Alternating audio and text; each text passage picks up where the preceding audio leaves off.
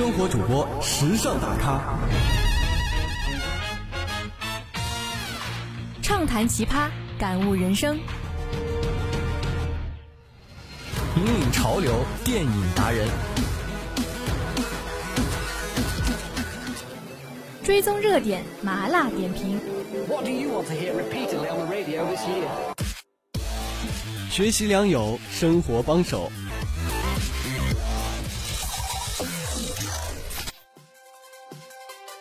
追逐前沿，享受生活。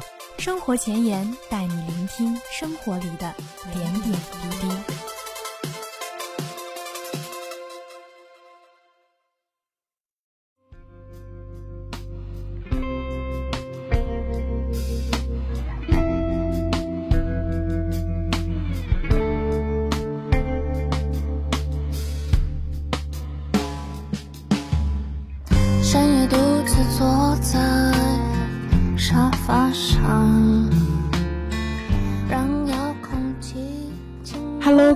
下以及收音机前，还有蜻蜓 FM 的听众朋友们，大家下午好！这里是每周五为您带来的生活前沿，我是阿松。大家好呀，我是小塔，又见面了，阿松，怎么感觉你又胖了？嗯，哪里有？不会说话就不要说话好吗？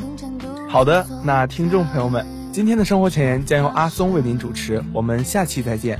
允许你走了吗？偷懒也不带这么玩的吧？不是你让我不要说话的吗？好吧，好吧。但是我一直觉得很奇怪。其实我来到江苏之后就一直不喜欢吃这边的东西，但是我还是长胖了。那你平时喜欢吃些啥？一日三餐就正常吧，可能是宵夜吃多了。新一区超市门口的烤肠真的太好吃了。确实，每次路过那里，隔着几十米都能闻到烤肠的香气，真的太诱人了。不过我也是真的不习惯这边的饮食，真的太甜了。对对对对对，番茄炒蛋加糖是什么东西？有的食堂还有甜的炒饭，绝了绝了！哎，我可真的太想回到云南了，嘿嘿，想家了吧？不过在我印象里，云南一直是个挺神秘的地方。对，让我来给你介绍一下中国的旅游大省云南吧。不如把沙发睡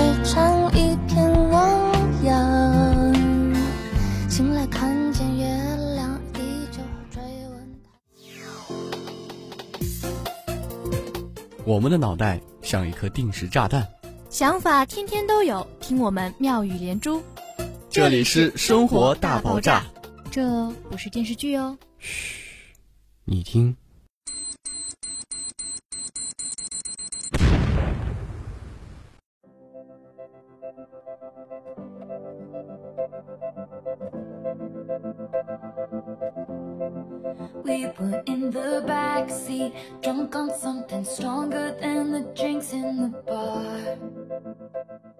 云南好像真的挺适合去旅游的，因为云南是亚热带或热带季风气候，在云贵高原上，所以云南大部分的城市气候都特别好。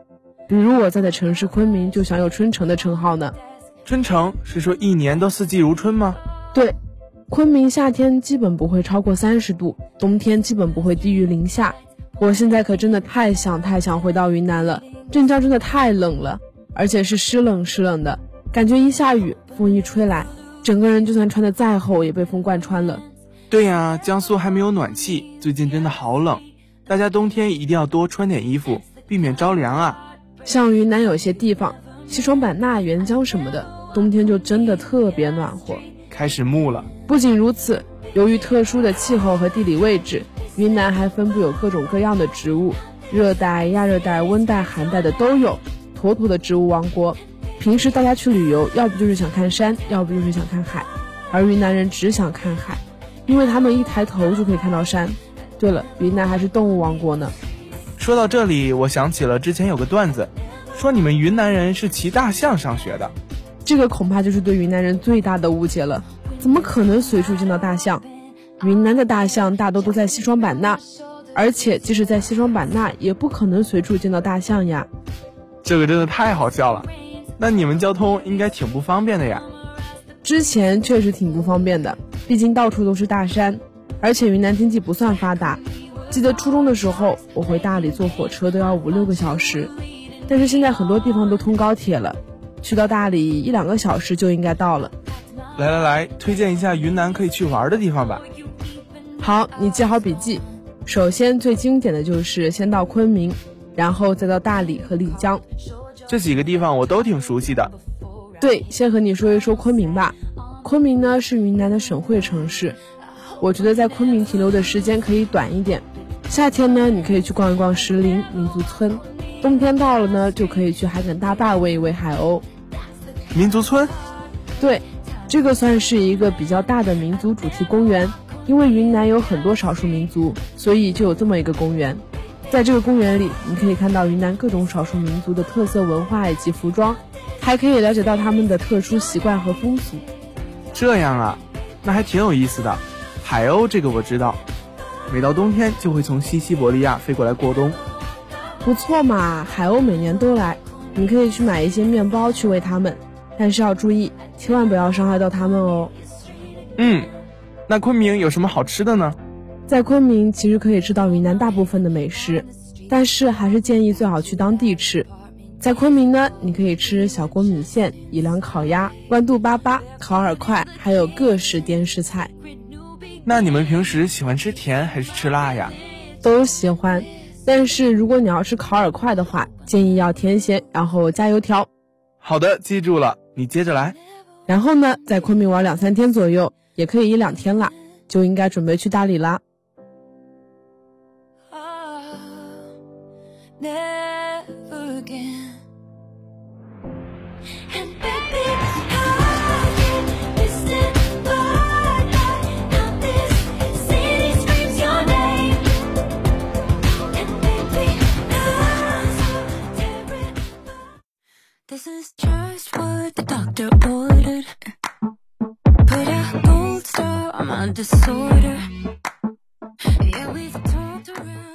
大理感觉很熟悉，对，因为之前不是还有大理国嘛？你熟悉大理，可能还是因为听过苍山洱海吧？对，没错。虽然很多人说大理现在商业化很严重，但是其实只是部分啦。大理也有很多好看的地方值得去挖掘。嗯，商业化严重，听说大理古城商业化就比较严重。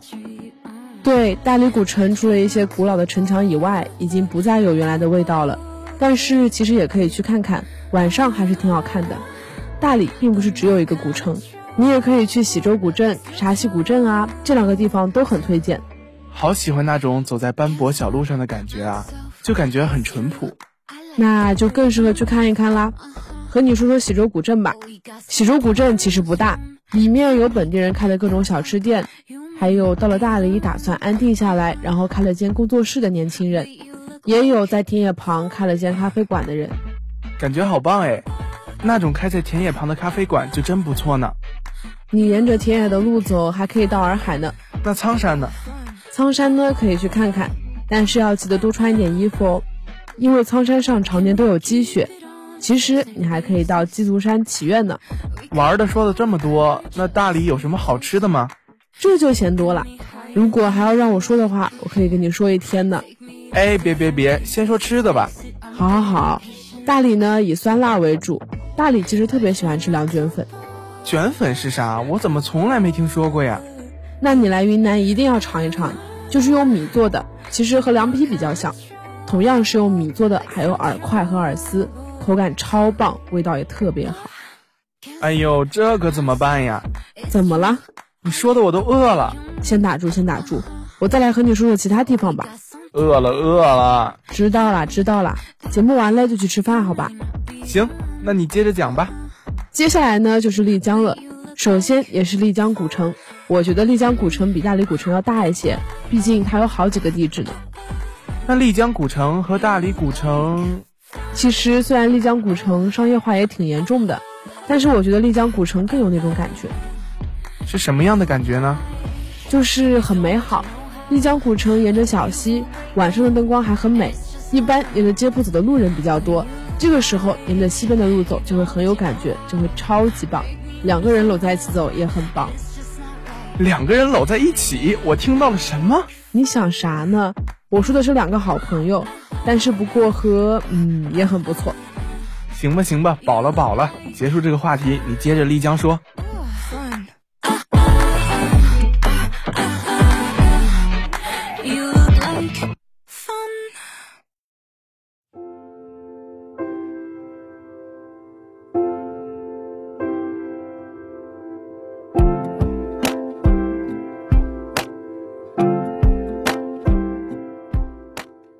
除了丽江古城，还可以去玉龙雪山、蓝月谷、拉市海，好多好多地方。玉龙雪山不仅冷，海拔还很高，所以省外的朋友们如果想来，要注意高原反应哦。差点给忘了，我高中还学地理呢。云南在云贵高原，对吧？对，蓝月谷和玉龙雪山是在一个地方，蓝月谷也真的超美，两个地方简直像仙境一样。听你说的，我都心动了。心动就对了，云南还有好多地方，什么西双版纳、腾冲啊，都值得去看一看。好的，接收到信息了。但是去云南还是要做好攻略哦，防晒霜、晕车药什么的都要常备。哎，我还想再跟你说一说西双版纳呢。下次，下次你再说，我真的要饿了。好，我聊了这么多，那你今天想和大家聊一聊什么呢？今天就和大家聊聊电影吧。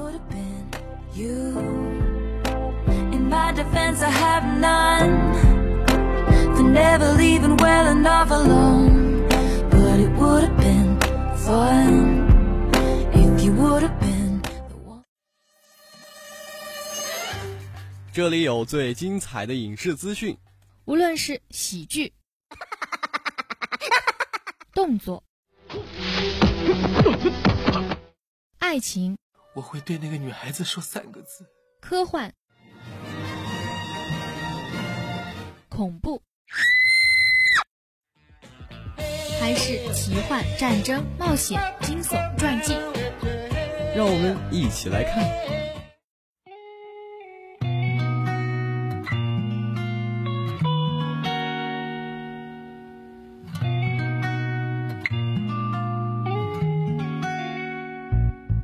终于到了新人主播第一次聊电影板块了，耶！是啊，好开心啊！一提到电影，我就想起台里那个《楚门的世界版》台宣。我也记得，我还记得台词呢。假如再也碰不到你，那么就提前祝你早安、午安、晚安。台词背得这么熟，想必你也看过这部电影吧？今天咱们就来聊聊这部电影吧。啊，其实这部电影我倒真的没有看过。嗯。那没关系，今天就让我给你讲讲这部《楚门的世界》。这部电影到底讲了个什么故事啊？很简单，你看过真人秀吗？就是那种记录真实生活的。看过啊，可这和这部电影有什么关系呢？这部电影讲的就是一个真人秀的故事。电影主人公楚门就是这场真人秀的主角。在电影中，奥姆尼康电视制作公司收养了一名婴儿，他们刻意培养他。使其成为全球最受欢迎的纪实性肥皂剧《楚门的世界》中的主人公，公司为此取得了巨大的成功。然而这一切却只有一个人全然不知，他就是这部剧唯一的主角楚门。也就是说，楚门其实不知道自己在拍真人秀吗？是的呢，楚门从小到大一直生活在一座叫桃源岛的小城里，而这座小城实际上是一座巨大的摄影棚。他是这座小城里一家保险公司的经纪人。楚门看上去似乎过着与常人完全相同的生活，但他却不知道生活中的每一秒钟都有上千部摄像机在对着他，每时每刻全世界都在注视着他。他的生活每天二十四小时在电视上直播，成为一档永不停歇、永不间断的电视真人秀。听起来好惨啊！是啊，而且更可怕的是，他身边所有的人都是演员，就连他的妻子、他从小的朋友也全部都是演员。他每天就活在虚假之中而不自知。那他没有离开过这个小城吗？他小的时候总想要出海什么的，但是他一旦在海上走得太远，就会到摄影棚的边缘。于是节目的制作人基斯都为了打消他这个念头，安排饰演他父亲的演员在一次和他出海的过程中，假装因为海难而淹死，这让他从小就落下了对海洋的恐惧。虽然他后来也想过去一些别的地方工作。但是他身边的人都会给他各种暗示，让他不要出去。于是他就这样在这个巨大的摄影棚中生活到了三十岁。听起来你说的这个制作人好厉害的样子。那当然啊，他是整个节目的导演，从楚门小时候就开始培养他了。曾经有一个对这部电影的分析说，对应圣经来说，他就是这部电影中的造物主，也就是上帝。那楚门就是上帝创造的人类吗？Bingo，你的小脑袋转的还真够快的。那么按照圣经，这个巨大的摄影棚就是属于上帝的伊甸园，而楚门也和圣经故事一样，最后离开了伊甸园。离开了他生活三十年的摄影棚。哎，等等，这剧情发展怎么突然画风突变了？你之前不是说他害怕出远门，从小不敢离开小城吗？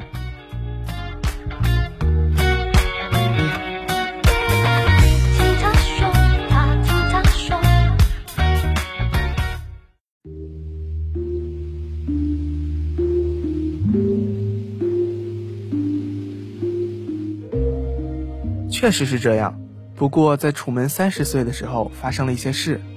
他在大街上遇见了一个长得和他去世的父亲很像的流浪汉，但是他一认出来的时候，流浪汉就被其他人带走了，自己也阴差阳错的跟丢了。难道是以前的演员来串班了？可能就是如此吧。但是他的母亲很快否定了他的想法，觉得他是因为小时候的事情而愧疚。这让他想起了他上学的时候见过一个女生叫罗兰，他和罗兰都对彼此有好感。罗兰曾经想对他说出真相，但是很快也被人带走。从此，楚门再也没有见过他。好凄凉的故事啊！不仅如此，节目组为了让楚门的生活回归正轨，安排了父亲和楚门再次见面。全世界的观众们看到这一幕都开始热泪盈眶，节目的收视又再创高峰。这些观众也挺无脑的。不过楚门并没有彻底放弃寻找真相的想法，他趁着晚上睡觉的时候偷偷溜走，这可把节目制作人基斯都气坏了。他把节目停播，让全城的人地毯式搜查楚门的位置，但是却一无所获。那他到底去了哪里呢？他呀，又拉起了航帆去海上了。为了阻止楚门，基斯都启动了海面上的风浪程序。海面上狂风大作，电闪雷鸣，楚门不幸落入水中，但却拼命地游回了帆船，并没有回头的意思。但是基斯都就很生气啊，他就加大了风浪程序，差点把楚门淹死了。就在他快淹死的时候，又把风浪程序给关了，楚门的船帆又成功升了起来。这个基斯都也是够烦人的，所以楚门才这么想出去嘛。他继续向前航行，不知道过了多久。船突然像触礁了一样停止了航行，楚门碰到了一面画着天空图案的巨大墙壁，这个场景其实相当的美啊，建议大家一定要去看一下。想必是到了摄影棚的尽头吧？是的，然后他看到墙上有一扇标记着出口的门，缓缓地推开了它。这时天空中突然传来了基斯都的声音，基斯都劝他不要离开。楚门想了想。说出了你刚才说的那句著名的台词：“假如再也碰不到你，那么提前祝你早安、午安、晚安。”然后离开了楚门的世界。电视机前的人们都为楚门而欢呼，节目也就此停播，人们又开始看其他的节目了。电影到这里就结束了。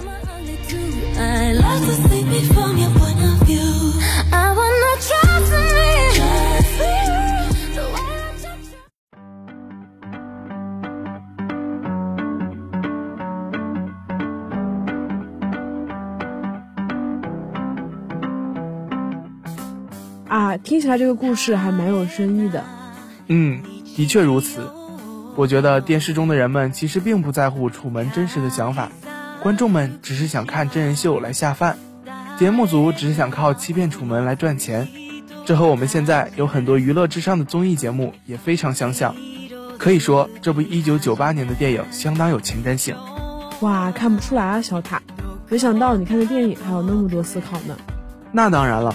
如果在欣赏一些作品、看待一些事情的时候不加思考的接受，也许就会变成电影里观众的样子哦。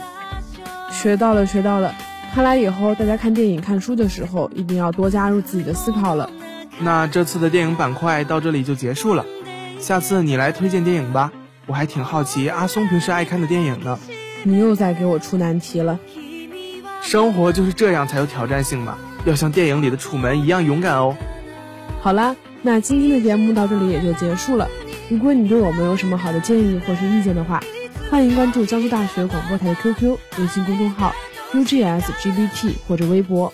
你还可以下载蜻蜓 FM，或在网易云用户平台搜索江苏大学广播台，在线收听我们的节目。拜拜了，拜拜。